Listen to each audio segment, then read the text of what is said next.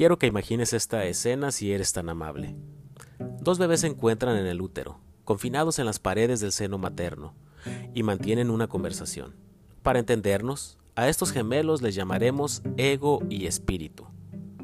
Espíritu le dice a ego, sé que esto va a resultarte difícil de aceptar, pero yo creo de verdad en que hay vida después del nacimiento.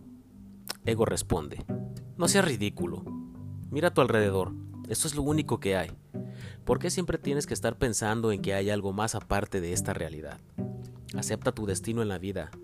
Olvídate de todas esas tonterías de vida después del nacimiento. Espíritu calla durante un rato, pero su voz interior no le permite permanecer en silencio durante más tiempo. Ego, no te enfades, pero tengo algo más que decir. También creo que hay una madre. ¿Una madre? exclama Ego con una carcajada. ¿Cómo puede ser tan absurdo? Nunca has visto una madre. ¿Por qué no puedes aceptar que esto es lo único que hay?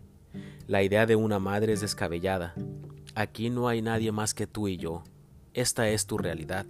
Ahora cógete a ese cordón, vete a tu rincón y deja de ser tan tonto. Créeme, no hay ninguna madre. Espíritu deja con renuencia la conversación, pero la inquietud puede con él al cabo de poco. Ego, implora, por favor escucha, no rechaces mi idea. De alguna forma pienso que esas constantes presiones que sentimos los dos, esos movimientos que a veces nos hacen sentir tan incómodos, esa continua recolocación y ese estrechamiento del entorno que parece producirse a medida que crecemos, nos prepara para un lugar de luz deslumbrante, y lo experimentaremos muy pronto. Ahora sé que estás completamente loco, replica Ego.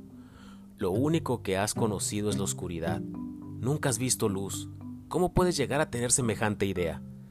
Esos movimientos y esas presiones que sientes son tu realidad. Eres un ser individual e independiente.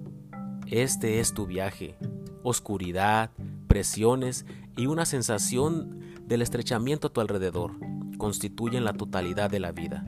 Tendrás que luchar contra eso mientras vivas. Ahora Aférrate a tu cordón y por favor estate quieto.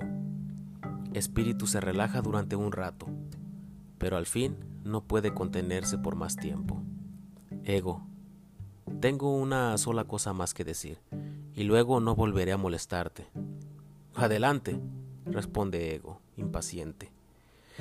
Creo que todas estas presiones y toda esta incomodidad no solo van a llevarnos a una nueva luz celestial, sino que cuando esto suceda, vamos a encontrarnos con la Madre cara a cara, y entonces un éxtasis que superará todo lo que hemos experimentado hasta ahora. Estás realmente loco. Ahora sí que estoy convencido.